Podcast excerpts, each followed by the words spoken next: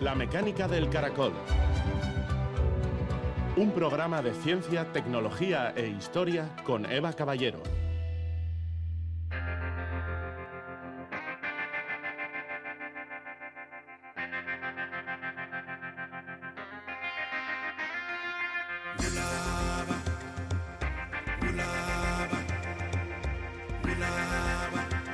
Con entrenamiento, el cerebro cambia. Manuel Carreiras, neurocientífico.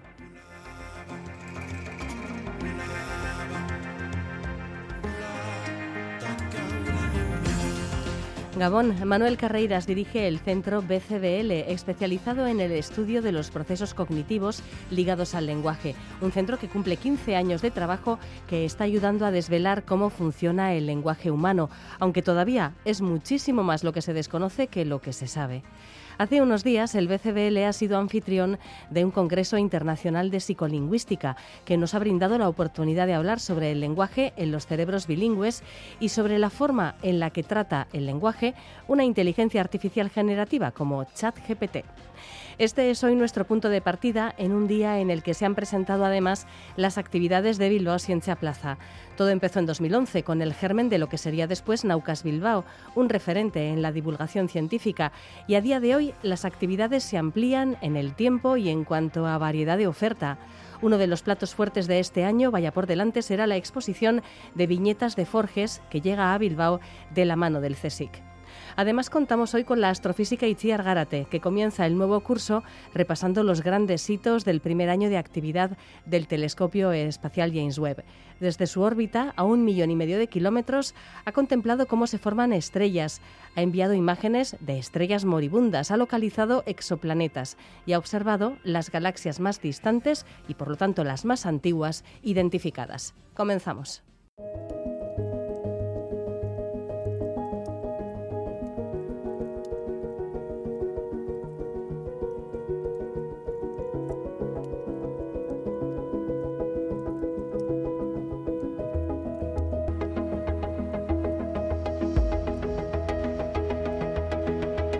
El BCBL, Centro Vasco de Estudios en Cognición, Cerebro y Lenguaje, reunió hace unos días en el Cursal Donostiarra a más de 400 especialistas en psicología del lenguaje. La psicolingüística analiza la forma en la que adquirimos el lenguaje y los mecanismos que pone en marcha el cerebro para procesarlo. Es desde hace 29 años el objeto de estudio del Congreso Internacional AMLAP una oportunidad para conocer nuevas perspectivas, nuevos estudios sobre temas relacionados con el léxico, con el análisis sintáctico, con la interpretación del lenguaje o, por ejemplo, con los procesos cognitivos que hacen posible nuestro sofisticado sistema de comunicación. Muy presente también la ciencia computacional, por cierto, la creación de modelos de inteligencia artificial que imitan el lenguaje humano. Llama la atención que algo tan sencillo como hablar y entender lo que nos dicen, la adquisición del lenguaje, que comienza a marcar nuestro cerebro incluso antes de nacer, sea al mismo tiempo un ámbito de estudio tan complejo. Clara Martín, investigadora del BCBL, destaca que en los últimos 40-50 años se ha avanzado muchísimo en el estudio de la arquitectura del lenguaje. Sin embargo... Es un poco raro porque todavía, eh, hoy al día, sinceramente no entendemos nada del cerebro ni para el lenguaje, pero ni para las emociones, eh, la atención, la memoria. Y... Pero sabemos mil veces más que hace 40 años. El sistema es tan complejo que la ciencia va a necesitar mucho más años para, para llegar a entender, si un día entendemos todo, ¿eh? yo qué sé. Sigue muchísimo por hacer, pero a pesar de eso hemos hecho un paso enorme en pocos años entre otras cosas gracias a los cambios en tecnología y en metodología. Es decir, que ahora poder saber lo que pasa dentro del cerebro de una persona viva que está hablando, estoy hablando, podríamos ponerme en una máquina y ver lo que pasa en mi cerebro cuando esté hablando. Eso cambia todo en comparación con los primeros estudios sobre el lenguaje que no se podía acceder a la máquina misma, ¿no? Y los cambios a nivel informático también cambian muchas cosas. Los cambios en inteligencia artificial y en capacidades de computación de los ordenadores y todo eso hace que ahora este campo de computación crece muchísimo porque los ordenadores pueden hacer millones de cálculos en poco tiempo y, y todo eso hace que explota realmente el, el, campo. Pero insisto que desafortunadamente a pesar de eso todavía no sabemos tanto porque es tan tan complejo. Analizar con estas nuevas tecnologías los procesos que se desarrollan en el cerebro relacionados con el lenguaje es lo que ha permitido a Esti Blanco Elorrieta dedicarse al estudio del bilingüismo desde la perspectiva de la neurociencia. Tras estudiar filología vasca, realizó un máster sobre cognición, neurociencia y lenguaje en el BCBL que le descubrió este campo de investigación tan apasionante. Tras obtener un doctorado en psicología en 2022 en la Universidad de Nueva York, dirige allí el Laboratorio de Neurociencia del Lenguaje. En 2020, Esti Blanco fue seleccionada por la revista Forbes como una de las 30 personas por debajo de los 30 años más influyentes en el ámbito científico. Con ella hemos charlado, ya que ha participado en el Congreso sobre Psicolingüística organizado por el BCBL, con una conferencia sobre el cerebro bilingüe.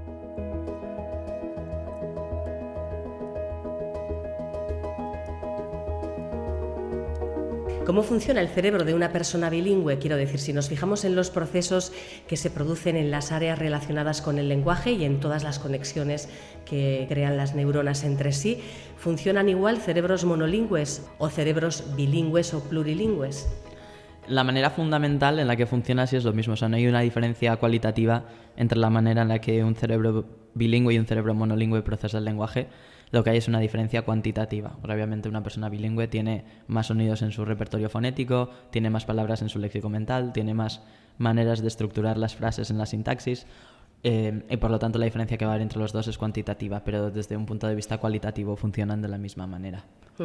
Entonces se podría decir que si una persona maneja dos o tres idiomas, eh, forman parte del mismo sistema de trabajo mm, que, tendría esa persona si solo dominase un idioma, ¿no? Sí, tú piensas aparte que muchas veces cuando hablamos de idiomas la gente habla como si fuera una entidad monolítica, como un idioma, pero en realidad un idioma está compuesto de muchas partes diferentes. Un idioma tiene el nivel fonético, que es los sonidos que, se utilizan en ese idioma, tiene el nivel léxico, que son las palabras que se utilizan, tiene las estructuras gramaticales que utilizamos, el orden de las palabras, si ponemos el verbo primero, el nombre primero eh, y así. Entonces cuando uno dice... Eh, por ejemplo, la corteza auditiva es agnóstica al lenguaje al que los sonidos entran, pertenecen. O sea, oye sonidos y le da igual que sea en euskera, que sea en castellano, que sea en lo que sea. Simplemente identifica los sonidos y los clasifica como un fonema como otro. A nivel léxico sí que puede haber un poco más de diferenciación, porque las palabras de un idioma pertenecen a un idioma y no pertenecen al otro necesariamente. Eh, pero básicamente sí, eh, forman parte del mismo, del mismo sistema y la cascada de procesos que tiene que pasar para que uno pueda llegar desde unas ondas de sonido hasta un significado son los mismos en un idioma o en otro. Sí, sí. ¿Y esta idea ha supuesto, de hecho, un cambio de paradigma con respecto a lo que se pensaba antes? Sí, sí, sí, es así. Tu ámbito de investigación es la neurobiología del bilingüismo. El punto de partida era saber, en cierta manera, si manejar dos idiomas requiere un esfuerzo extra, que era una idea bastante asentada, ¿no? creo, en la comunidad científica. Eh, ¿Qué es lo que has descubierto a lo largo de, tu investigación? No solo en la comunidad científica, también en la educacional y, en la social de alguna manera. Eh, durante muchos años, décadas, eh, se había creído que manejar dos idiomas era costoso. Y esto pasaba por dos razones principales.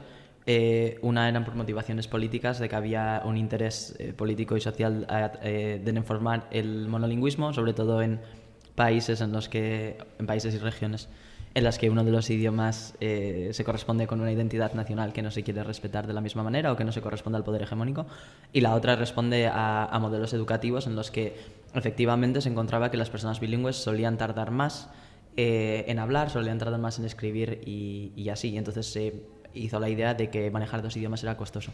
Sin embargo, eh, ahora hemos visto en los últimos 10 años que en realidad no tiene nada que ver con manejar dos idiomas, sino que para que una persona sea capaz de manejar un idioma, imagínate que le hace falta una cantidad determinada de horas de exposición a ese idioma si son, digamos, mil horas y normalmente una persona está expuesta en tres meses a mil horas, si tienes que dividir esos tres meses en dos idiomas diferentes, pues obviamente se le estará expuesto al idioma 1 500 y al idioma 2 500. Entonces en vez de tres meses a lo mejor tardará 4, 5, 6 en llegar al mismo número de horas. Pero no es que sea más costoso, sino que no hay tiempo físico suficiente para en el mismo número de meses o de años eh, poder capturar el mismo, la misma cantidad de los dos idiomas. De ahí esa idea también bastante extendida, ¿verdad? De que em, en la infancia la las personas bilingües o trilingües expuestas a más de un idioma, quiero decir, pues tardan más en hablar, tardan más en aprender a leer y a escribir. Sí, pero como digo, eso no tiene que ver con una diferencia eh, sustancial en la manera en que se adquieren los idiomas y no quiere decir que una persona bilingüe los vaya a adquirir peor, ni que realmente sea más lento en adquirirlo, simplemente quiere decir que el tiempo que tenemos, los meses que tenemos eh, para que una persona pueda llegar al número de horas que hacen falta para que esa persona se pueda manejar en ese idioma, pues van a ser más. Pero no porque eh, en el cerebro esté pasando algo malo, no porque ese niño aprenda menos o peor, sino simplemente porque no hay tiempo para poder aprender tres idiomas en el mismo tiempo en el que aprenderías uno. Sí, sí, vamos, que no es un cerebro sobreesforzándose más de la cuenta, ¿no? Eso es. Em, ¿Y qué tipo de pruebas utilizas para estudiar la forma en la que el cerebro bilingüe procesa el lenguaje? Em, de manera que se consiga reflejar una experiencia lo más real posible porque muchas veces las pruebas de laboratorio son un tanto artificiales quizás, no, no reflejan bien lo que puede ser la comunicación verbal, el, uso del lenguaje en la, en la, vida cotidiana. ¿De qué manera se consigue suplir esa, mm, esa artificialidad ¿no? del laboratorio? Sí, eh, bueno, la razón por la que se han utilizado pruebas artificiales en el laboratorio es porque normalmente intentamos controlar tantos factores como sea posible. Si a una persona le das la oportunidad de que se comunique con naturalidad Tú no puedes controlar las palabras que va a utilizar, eh, a dónde va a ir con una frase con otra, si va a terminar las oraciones, no puedes controlar ese tipo de cosas. Y normalmente dentro del laboratorio queremos crear eh, los paradigmas más controlados posible para que solo nuestro variable de interés cambie. Eso era una de las razones por la que los paradigmas no reflejaban la comunicación real. Y la otra era una limitación técnica. Hasta ahora no teníamos el suficiente poder computacional como para poder analizar datos. Por ejemplo, una conversación con la que estamos teniendo tú y yo. Solo podíamos analizar palabras individuales o les enseñábamos un dibujo y les decíamos cómo puedes nombrar esto. Eh, ahora con el avance sobre todo de, los ordenadores, de los métodos de imagen y así, podemos acercarnos más a lo que puede ser una conversación real, podemos analizar datos de cuando una persona, lo que pasa en el cerebro cuando una persona está escuchando una conversación en un solo idioma o en dos idiomas y podemos crear una correlación o una, una, establecer una relación entre los patrones de actividad cerebral y lo que pasa cuando una persona, digamos, está escuchando un verbo un sustantivo o está cambiando de un idioma a otro o lo que sea que está haciendo. Sí, ya que mencionas esto de cambiar de un idioma a otro, algo que puede ser muy natural para una persona bilingüe, Em, mezclar idiomas en una misma conversación, que se hace algo, es algo que se hace por inercia, de forma inconsciente, puede servir para ser precisamente más eficiente en la comunicación, porque a veces parece hasta un fallo, ¿no? Esta persona no encuentra la palabra adecuada en un idioma, por eso se salta al otro. A veces lo que se trata como un defecto en realidad es un beneficio. Sí, o sea, tú piensas que los humanos por, por, defecto siempre intentamos ser lo más efectivos posible y estamos de hecho evolutivamente preparados para tener la máxima eficiencia con la cantidad de recursos que tenemos. Y la, la comunicación no es una excepción, funciona basado en los mismos principios.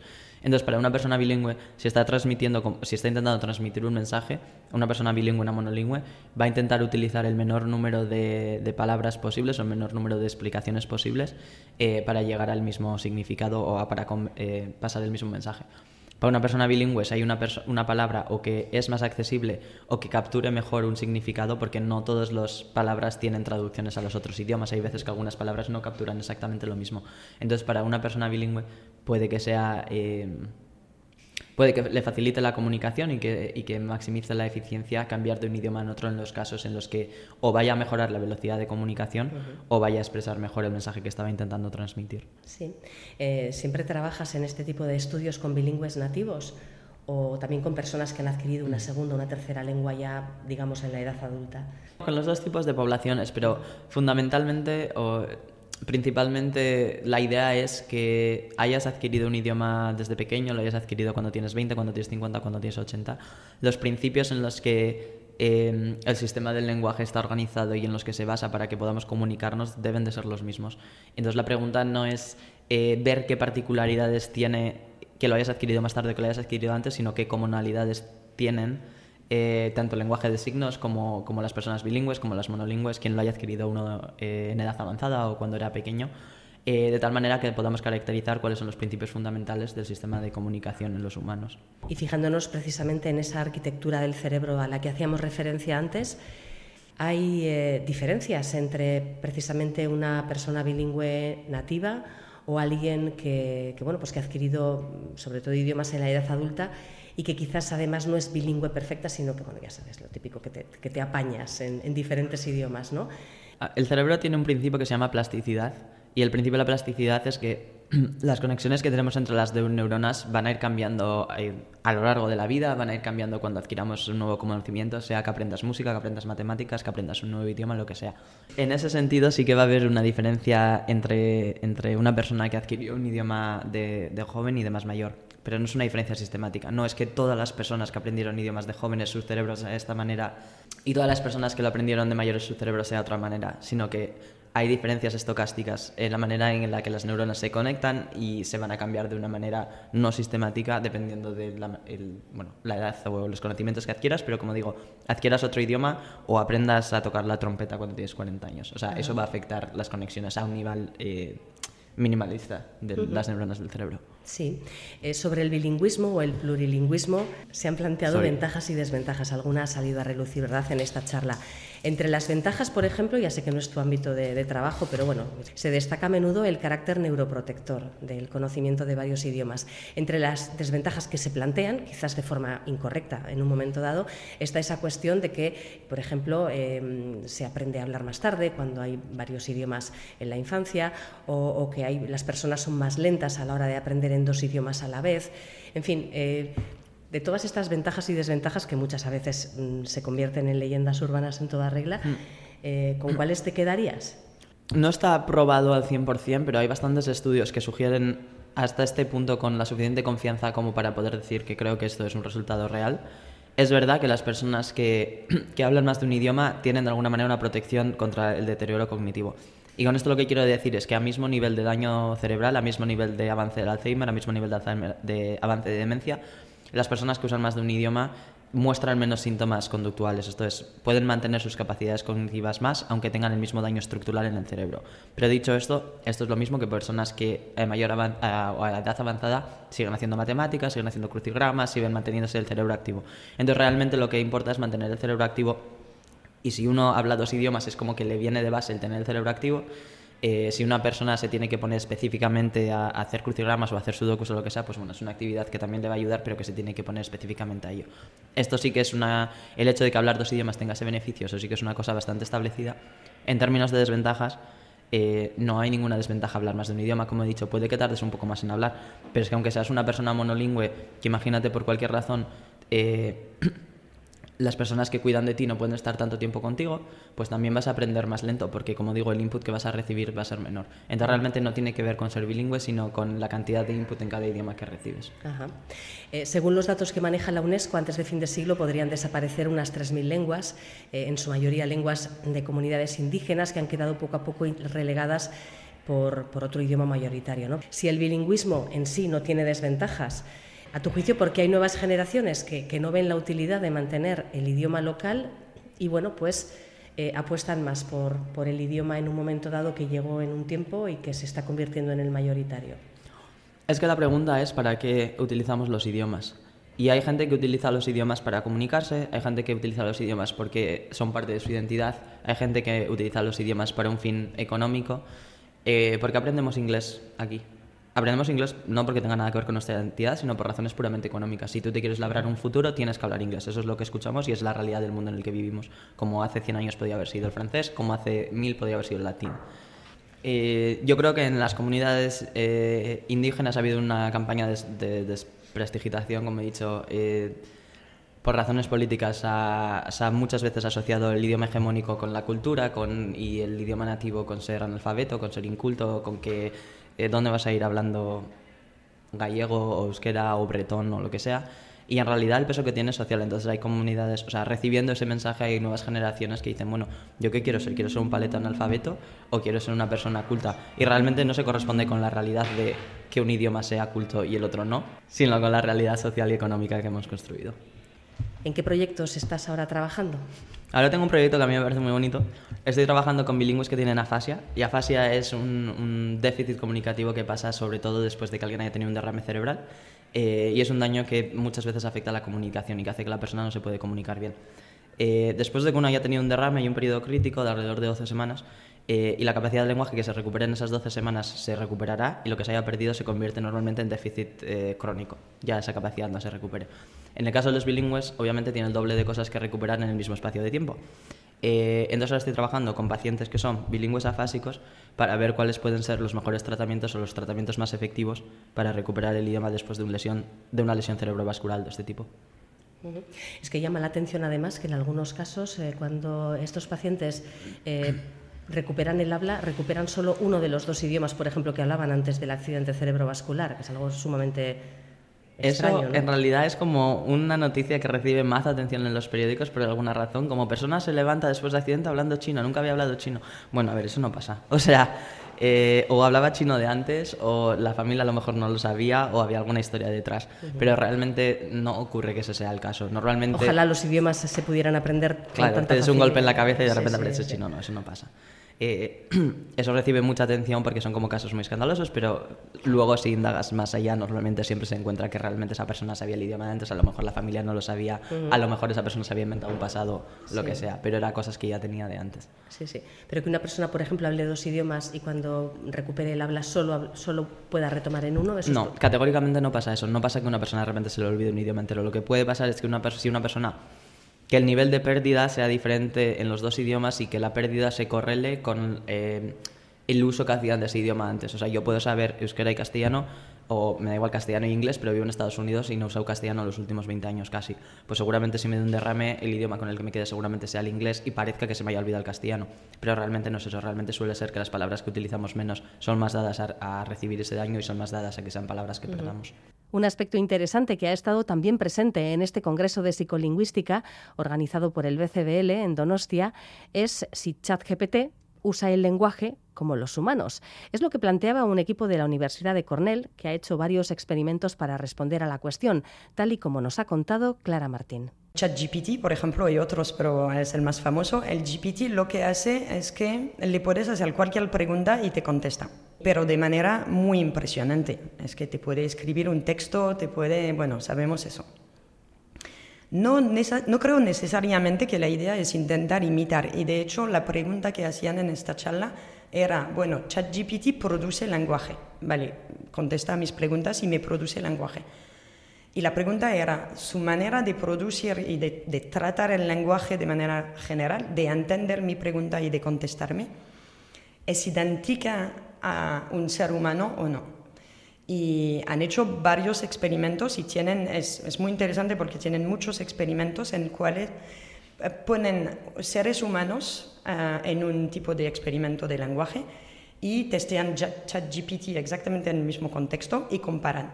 Y en casi todos los experimentos encuentran los mismos efectos, por lo menos la misma tendencia de respuesta en los seres humanos y en GPT. De eso concluyen que GPT trata el, lenguaje de manera muy similar a, los seres humanos. Em, Lo cual tiene sentido, perdona, tiene sentido porque se ha entrenado con lenguaje humano. Exactamente, exactamente, es eso. Primero, ellos mismos reconocen que al final podría no ser tan sorprendente, justamente por eso, porque todos los datos que usa GPT para contestar son datos que han sido creados por seres humanos y además son seres humanos que le entrenan, que le preguntan, que le hacen preguntas, hacen preguntas, respuesta y todo. De esta manera entrenamos el sistema. Y entonces no parece tan raro que, que trate de cierta forma el lenguaje que, que, pueda entender y producir el lenguaje como un ser humano. La limitación, creo yo, muy importante de, de lo que han hecho, pero es normal, ¿eh? que hay mucho más por hacer, pero de momento, em, los procesos de lenguaje que han estudiado son, diría, un poco básicos, es decir, pero no han hecho ningún, no existe que lo sepa ningún experimento que enseñe que ChatGPT tenga em, la capacidad de razonamiento, por ejemplo, o de espíritu crítico o cosas así. Es decir, que nosotros seres humanos, bueno, tenemos una manera de percibir y de producir el lenguaje que es a mí no me extraña tanto que un ordenador lo pueda hacer porque somos máquinas, pero somos más que máquinas, es decir, que a producir y percibir el lenguaje ponemos también en eso pensamiento, aspecto crítico y cosas así, y eso ChatGPT que lo lleva no lo hace.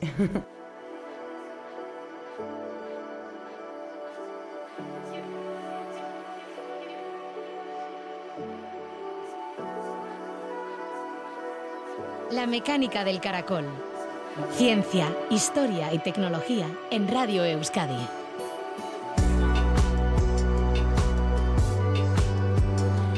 Cambiamos de tercio para presentar las actividades de Bilbao Ciencia Plaza que tendrán lugar entre el 11 y el 30 de septiembre. Esta iniciativa de la Cátedra de Cultura Científica de la Universidad del País Vasco, todo un referente en el ámbito de la divulgación, incluye charlas, exposiciones, talleres, la proyección de un documental y sobre todo destaca el gran evento que es Naucas Bilbao, que reúne durante tres jornadas en el Palacio Euskalduna a más de 60 ponentes. Naucas Pro, el evento dirigido a un ámbito de investigación concreto, se celebrará el jueves 14 y se dedica este año a la investigación en salud. La Dirección de Investigación e Innovación Sanitaria del Departamento de Salud del Gobierno vasco viene colaborando con este gran festival de divulgación y este año presenta siete líneas de investigación que se desarrollan en Bioaraba, Bioguipúzcoa, Biovizcaya y Biosistemac. Sobre el escenario de la Euskalduna se expondrán desde un plan para tratar la obesidad infantil hasta la investigación de una enfermedad que impide dormir a quienes la padecen, el insomnio familiar fatal, que en Euskadi presenta una de las tasas más altas de Europa. El viernes 15 y el sábado 16, Naucas Bilbao mostrará la cantidad de cosas que se pueden contar en charlas de solo 10 minutos, sin olvidar la sección Naucas Kids para el público más joven, pero aún hay más. La proyección, por ejemplo, del documental El secreto de la naturaleza, un acercamiento al pensamiento del físico Pedro Miguel Echenique, uno de los científicos vascos con mayor proyección internacional. Y destacamos, lo comentaba al principio, una exposición que seguramente será uno de los, eh, de los grandes atractivos de este festival. La ciencia según Forges. El maravilloso viñetista dedicó muchos de sus trabajos a los descubrimientos científicos o a denunciar la falta de medios en la investigación. 66 viñetas publicadas entre 1995 y 2018 forman esta exposición organizada por el CSIC, que se podrá visitar entre el 12 y el 30 de septiembre en Vizcaya Aretoa. Todo este despliegue de actividades tiene muchísimo interés para gente curiosa y para quienes disfrutan aprendiendo cosas nuevas. Y sin quitarle importancia a este aspecto del disfrute, no olvidemos que adquirir nuevos conocimientos e interiorizar cómo se produce el conocimiento científico nos ayuda a movernos por un mundo en el que la información a menudo es un auténtico barrizal. Juan Ignacio Pérez Iglesias, director de la Cátedra de Cultura Científica de la Universidad del País Vasco. Tenemos mucha información y tenemos mucha información falsa. Y precisamente en un momento en el que la inteligencia artificial nos ofrece unas posibilidades infinitas de, de vivir en, un mundo irreal, de estar eh, realmente eh, bombardeados por estímulos que son irreales, porque eh, mediante inteligencia artificial se puede construir conocimiento falso, por ejemplo, con una facilidad tremenda. Se pueden hacer estas películas en las que se, se, imita a un personaje, como en su momento Obama o quien, o quien sea, ¿no? diciendo cosas inverosímiles es de especial importancia cultivar el pensamiento crítico. Y pensamiento crítico, eh, yo suelo decir, no es ser muy crítico con, la realidad en la que te encuentras, quizás también. Es sobre todo ser consciente de cuáles son las fuentes que te suministran la información. O sea, eh, el, conocimiento de las fuentes es en ciencia es esencial, es lo que nos permite saber eh, la solidez del terreno que pisamos, hasta qué punto podemos hacer afirmaciones con una cierta garantía de, verdad. Eh, y esto es algo que nunca como ahora había sido más difícil de discernir y por eso nunca como ahora es más importante transmitir esa noción de que para tener una idea cabal del mundo en el que vivimos, de que de la información de la que disponemos es verídica, de que el conocimiento es valioso, es fundamental ser consciente de la importancia de las fuentes. En ciencia es esencial, en periodismo también, lo sabéis perfectamente. En ciencia es absolutamente esencial y por eso eventos de eh, difusión de conocimiento científico como este deberían, ese es nuestro ánimo al menos, contribuir a que quienes asisten a ellos sean cada vez más conscientes de que el conocimiento científico tiene que fundamentarse en unas fuentes rigurosas, si no, no lo es. Y yo creo que este es, eh, en esencia, el objetivo más importante de lo que hacemos en este momento. No nos preocupa tanto, no nos ocupa, no nos impulsa tanto transmitir pedazos de conocimiento, que al fin y al cabo el conocimiento es infinito. No, no podemos aspirar a que todo el mundo lo sepa todo, ¿no? No, pero sí podemos aspirar a que eh, al menos quienes asisten sean conscientes de la fragilidad del conocimiento, de la fragilidad de la, información y de lo importante que es eh, ser consciente de la validez de las fuentes a las que se recurre. El programa de actividades de Bilbao Ciencia Plaza está disponible en la web bzp.eus. Todas las actividades son gratuitas hasta completar el aforo y además, como siempre, un año más en eitv.eus tendremos el streaming de todas las charlas de los eventos Naucas.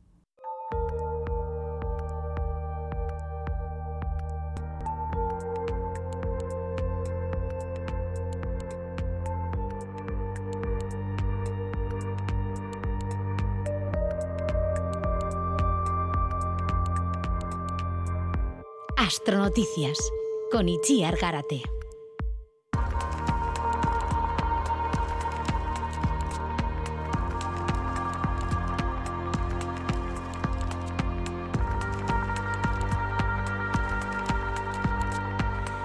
El 25 de diciembre de 2021 partió rumbo a su órbita, a un millón y medio de kilómetros de la Tierra, el telescopio espacial James Webb, un prodigio de ingeniería espacial nacido de la colaboración de NASA, Agencia Espacial Europea y Agencia Espacial Canadiense.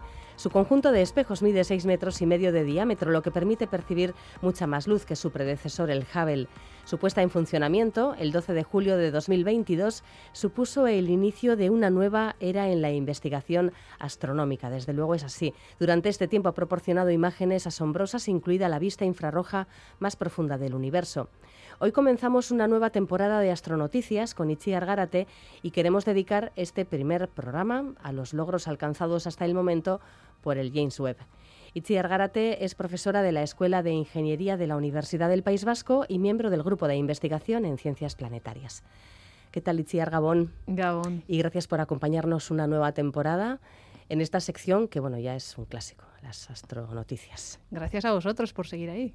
Bueno, pues eh, quedan por delante al menos 19 años de operaciones para el James Webb según la planificación inicial, que luego ya sabemos que a menudo estas misiones se extienden en el tiempo un poquito más. Y bueno, pues en todo caso, queremos decir que, quedan por delante muchísimos años de descubrimientos y, sobre todo si tenemos en cuenta que en solo 14 meses eh, podemos decir que ha iniciado una nueva era de hallazgos en astronomía. Antes de pasar a repasar esa, lista de, grandes descubrimientos del James Webb. ¿Qué hace tan singular este telescopio, declarado, por cierto, el mayor avance científico de 2022? Bueno, pues por, eh, por, en primer lugar, su ubicación. Eh, no solo es un telescopio que está fuera de la atmósfera terrestre, como lo estaba el, el, Hubble, sino que está a un millón de kilómetros, como tú bien dices, en un punto de Lagrange muy particular, en un punto de, equilibrio entre, entre las, bueno, el Sol, la Tierra, etcétera, todos los campos gravitatorios que entran en, en juego y, por tanto, nos muestra una nueva perspectiva tanto por localización como por las interacciones que, que pueda tener, ¿no? Entonces, eh, está en un sitio privilegiado, sin atmósfera que, interactúe en, esa toma de imágenes, y luego unas nuevas gafas, por decirlo de alguna manera, otra nueva perspectiva que es el infrarrojo. El Hubble estaba y está diseñado eh, para observar eh, longitudes de onda visible, que es lo que el ojo humano vería, y el James Webb está diseñado optimizado para, para, ser sensible en el infrarrojo, para observar objetos tenues. Bueno, pues vamos a repasar algunos de los descubrimientos más asombrosos que ha sido, bueno, pues que han sido posibles gracias a el primer año de funcionamiento del James Webb. Una de las imágenes icónicas proporcionadas por el telescopio Hubble es la de los pilares de la creación en la nebulosa del Águila, una zona de formación de estrellas. El lugar ya era conocido, la imagen, insistimos, es de póster, de póster de pared completa, pero el James Webb ha permitido añadir información a esta imagen icónica al capturar las estrellas que están naciendo. O sea, que ha dado un plus de información hasta ahora inédito. Exacto, como bien decíamos, el Hubble observa invisible y todas esas, eh, esas columnas, esas esos tres pilares de, la región de, los pilares de la creación que hasta ahora veíamos como nubes opacas de, gas y polvo, ahora se han convertido casi transparentes. La, luz infrarroja, que es la que detecta James Webb, no interacciona con, con el gas y el polvo y por tanto es capaz de atravesarlo y es estas nuevas imágenes, que realmente son dos, porque James Webb tiene varios instrumentos y, los que más mencionamos siempre son dos, el MIRI y, NIRCAM, que cada uno observa distintos rangos de, infrarrojo y por tanto nos da diferente información, pero que combinando han creado ese póster tan, tan bonito que nos muestra no solo lo que está pasando dentro de esas nubes de gas y polvo que hasta ahora no veíamos, sino también detrás. Entonces, nos ha mostrado un fondo estrellado con cientos, miles de estrellas más que lo que conocíamos, con una resolución especial mucho mayor que la del Hubble debido al gran tamaño de, su espejo, pero la sorpresa y la novedad fue las estrellas o casi estrellas, es decir, protoestrellas, dentro de esas nubes de gas y polvo que sabíamos que estaban ahí, que sabíamos, por eso el nombre de pilares de la creación, que, es una zona de formación estelar donde se están creando nuevas estrellas, pero que hasta ahora no habíamos visto ese proceso de creación. Son puntos rojizos en, en la imagen que muestran, como digo, protoestrellas, cuerpos que pronto serán estrellas, que pronto tendrán fusión nuclear en su interior, pero que aún no lo tienen, pero que ya han colapsado, ya han concentrado mucha materia y por tanto están más calientes que su entorno y por eso irradian en el infrarrojo y se pueden ver en el infrarrojo, que está relacionado con la temperatura, pero no se veían en, visible.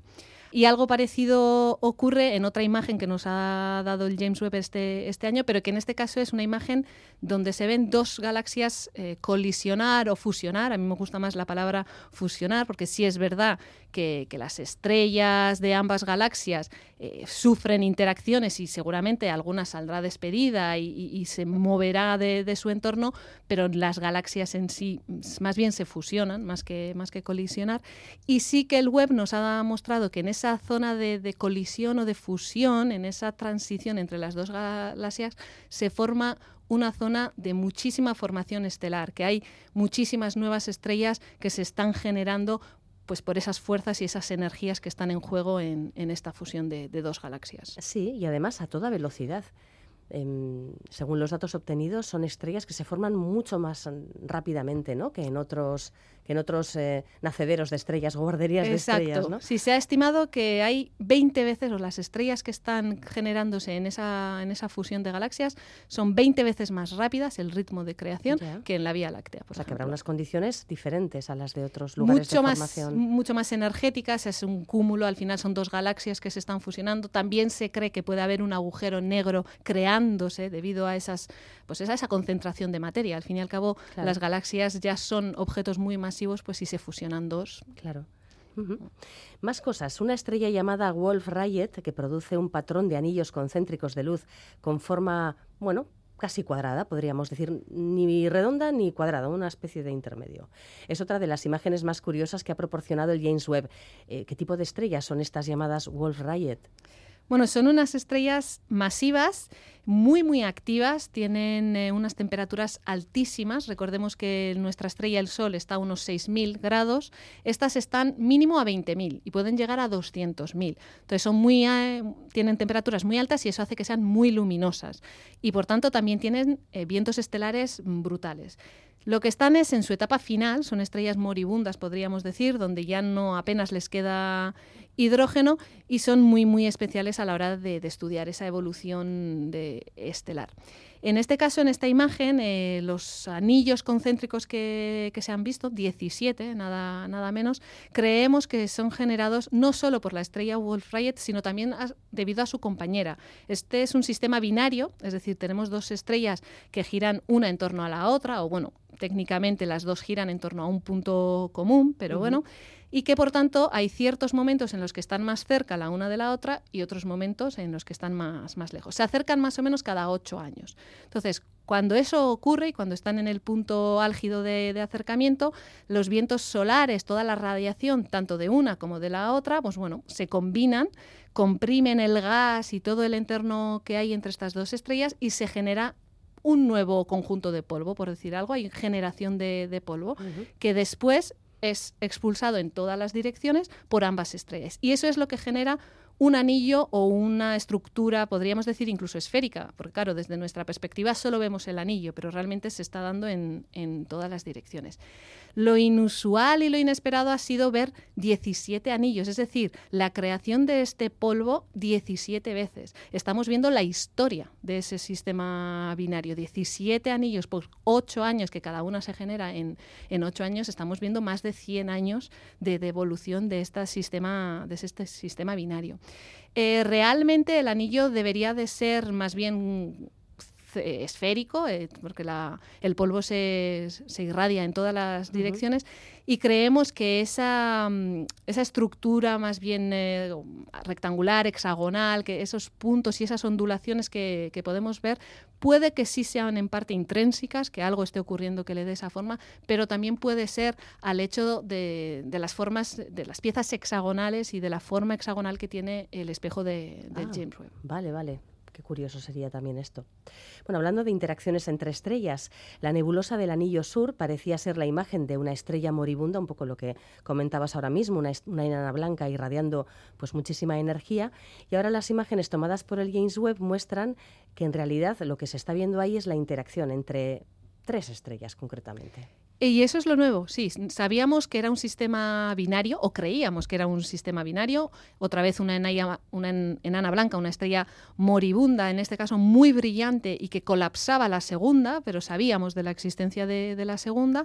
Entonces, en la imagen del James Webb, la primera sorpresa ha sido ver esa segunda estrella. Creíamos que en longitudes de onda infrarroja la estrella principal, la enana, no se vería, y sí que se ve pero sobre todo se ve la segunda, la hemos podido ver por primera vez en su, en su plenitud y por tanto confirmar que, es que es un sistema binario, pero también hemos visto que la estrella principal está rodeada de gas, de gas que emite en el infrarrojo, por eso la vemos, pero no emitía en el visible, lo que significa que es gas frío. Entonces ahora se ha abierto una nueva pregunta y es, ¿qué es lo que genera ese gas?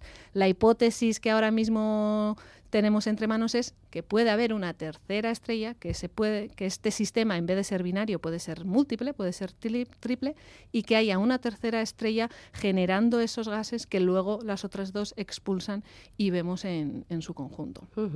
Bueno, pues diversificando el conocimiento sobre tipos de estrellas y sobre interacciones entre estrellas, también sobre exoplanetas. En, en principio el James Webb no fue diseñado para localizar planetas extrasolares, pero lo está haciendo, está observando este tipo de planetas. Y hace justo un año, en septiembre de 2022, vio su primer exoplaneta. Es el HIP 65426b, que ya había sido descubierto en 2017, pero del que tomó pues, una serie de, datos, de imágenes. Em, de hecho, bueno, pues ahora seguiremos hablando, es el principio de una de las nuevas carreras que va a tener James Webb, ¿no? La de observador de exoplanetas. Exacto. El James Webb está diseñado para caracterizar sobre todo las atmósferas de exoplanetas ya descubiertos, que ya conocíamos, y en la primera tanda de datos que, se abrió en julio del 2022 ya hubo un primer espectro que nos hablaba de, una de esas atmósferas eh, exoplanetarias, pero como tú bien decías, en septiembre del año pasado nos, eh, nos mostró, mejor, nunca mejor dicho, un nuevo exoplaneta, había sacado imagen directa de un exoplaneta evidentemente tiene las características idóneas para ello, una distancia adecuada desde su estrella, que es una gran distancia, por decirlo de alguna manera, tamaño también bastante grande del exoplaneta, etcétera, y por tanto demostró que también era capaz de ello, de sacar imagen directa para esos exoplanetas que están eh, en una perspectiva adecuada, que evidentemente tenemos que verlo, para decirlo de alguna manera, de la parte de arriba o por la parte de abajo, para ver la estrella al, perdón, el exoplaneta alrededor de la estrella. Si no, normalmente vemos los sistemas de canto y lo que veríamos es el exoplaneta pasar por delante y no eh, girando en torno a, la estrella. Pero además, pues distancia, tamaño, eh, etcétera. Pero en el ámbito de los exoplanetas, realmente el James Webb está siendo eh, su, investigación más puntera está viniendo más de la espectroscopía que, de la imagen. Y, de hecho, como bien decimos, estaba diseñado para ello. Nos está dando espectros y, por tanto, detección de moléculas y de compuestos en muchos exoplanetas que ya conocíamos. Eh, detectó por primera vez dióxido de carbono en una de las atmósferas de, exoplaneta, en el WASP 39b, por primera vez en este exoplaneta, como digo, pero luego lo ha vuelto a detectar en, varios otros eh, exoplanetas, ha descubierto una enana marrón, que no es un exoplaneta exactamente, es un cuerpo que queda entre planeta y, estrella, pero fue una sorpresa ya que no está diseñado para descubrir, nuevos, nuevos objetos y que además en, en, esta enana marrón detectó nubes de arena, nubes de silicato que ya comentamos en, en su día y una atmósfera turbulenta, es decir, una atmósfera con distinta proporción de, de los compuestos de agua, metano, potasio, etcétera, a niveles altos o a niveles bajos, lo que significa que hay una mezcla, hay una hay movimiento, hay dinámica en esa, en esa atmósfera. Y luego, como no, no mm, a mí me gustaría mencionar que, ah, que, Su, nuestro exoplaneta Su, también ha sido observado por el James Webb y ha detectado agua en, en ese entorno. No sabemos si en el exoplaneta o en la, en la estrella, si fuera en el exoplaneta, si fuera en Su, sería el primer planeta rocoso donde detectamos agua. Bueno, interesante también. Em, y lo interesante además es que como todavía hay muchas preguntas en el aire, podremos contar novedades en el futuro. Y mm, uno de los grandes objetivos del James Webb cuando fue diseñado es observar las galaxias más distantes del universo, o sea, las más antiguas. ¿Hasta dónde? ¿Hasta cuándo ha conseguido llegar? Exacto. Antes del James Webb eh, se conocían unas pocas decenas o unas pocas docenas de galaxias Mm, cuya edad fuera menor a 700 millones de años, es decir, que, tras el Big Bang podemos datarlos en 700. El James Webb ha, identificado más de 700 en ese, en ese rango. El límite, el récord, lo tiene la galaxia Hades GS Z13. Hades viene del programa, del nombre que, del programa que tiene James Webb para intentar buscar e, e, identificar estas galaxias primitivas. Y el Z13 viene de ese, mm, ese método de datación que tenemos del corrimiento al rojo que hemos hablado muchas veces, de que la luz cuanto más viaja, más roja se, se, vuelve y por tanto midiendo esa rojez, por decirlo de alguna manera, le podemos poner fecha. El límite ahora mismo, eh, esta galaxia lo tiene en Z igual a 13,2, que equivale a 320 millones de años tras el Big Bang. Entonces, ahora mismo, si todos nuestros modelos cosmológicos eh, fueran correctos, y, ahora mencionaré que estas galaxias también han puesto en duda, y ya lo comentamos en su día, esos, esos modelos, pero si por ahora aceptamos el modelo cosmológico dominante, que es el del Big Bang, esta galaxia tendría el récord y se, tendría una edad de 320 millones de años tras, tras el Big Bang. Eh, sí que es verdad que muestra un nivel de madurez, una formación estelar mucho más alta de lo que esperábamos.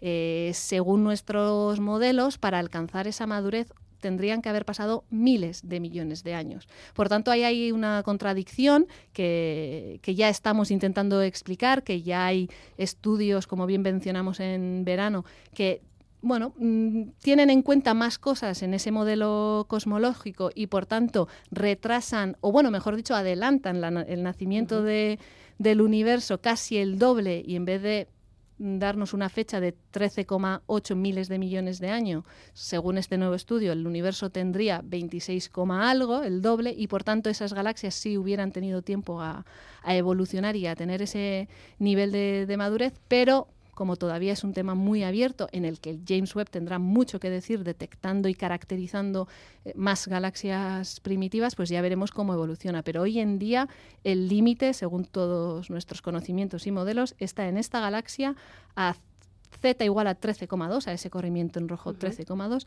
que equivale a 320 millones de años tras el, tras el Big Bang.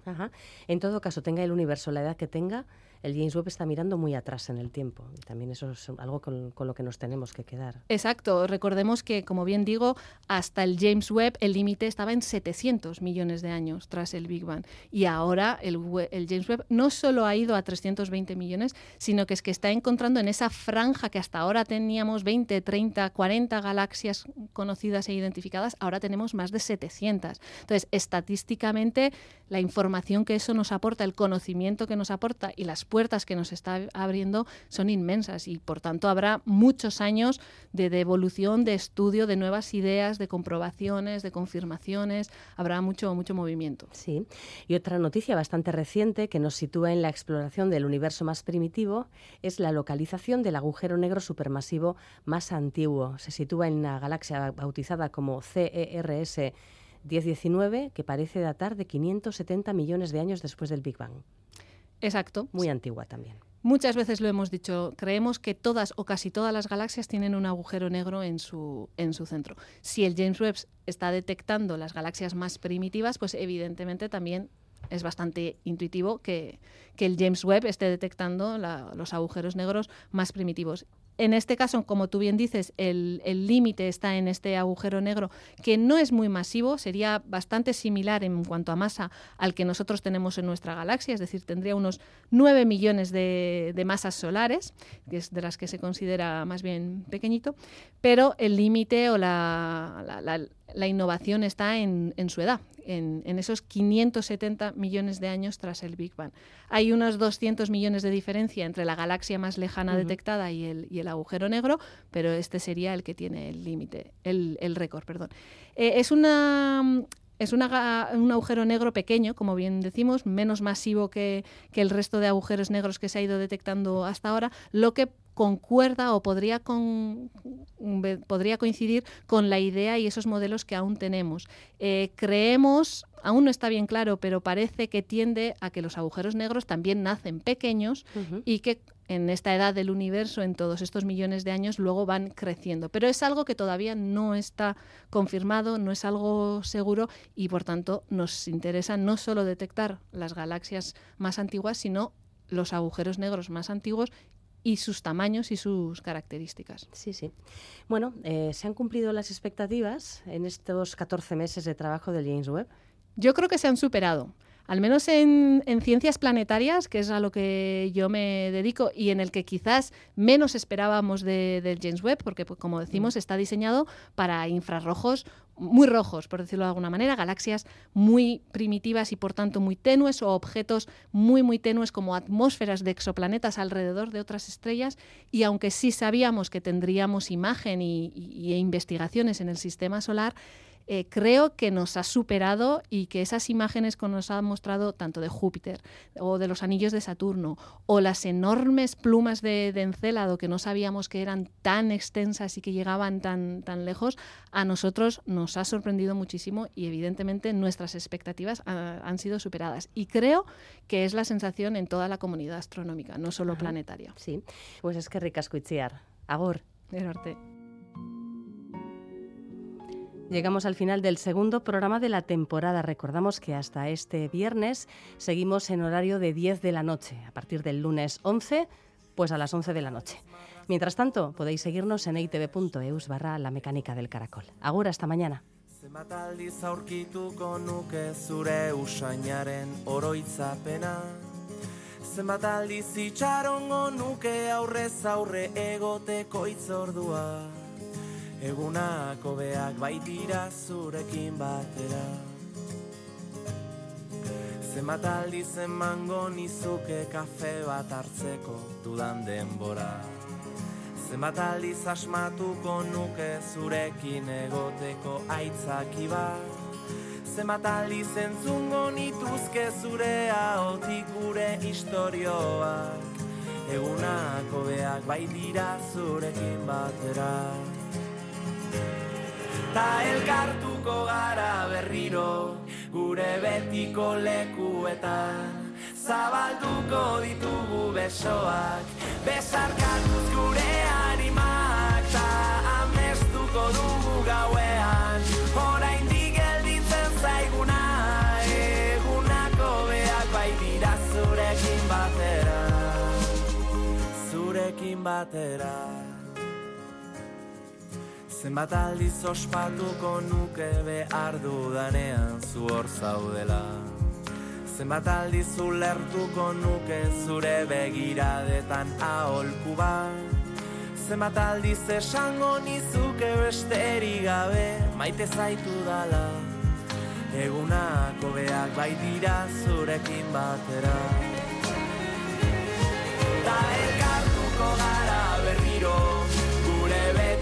lekuetan Zabaltuko ditugu besoak. Besarka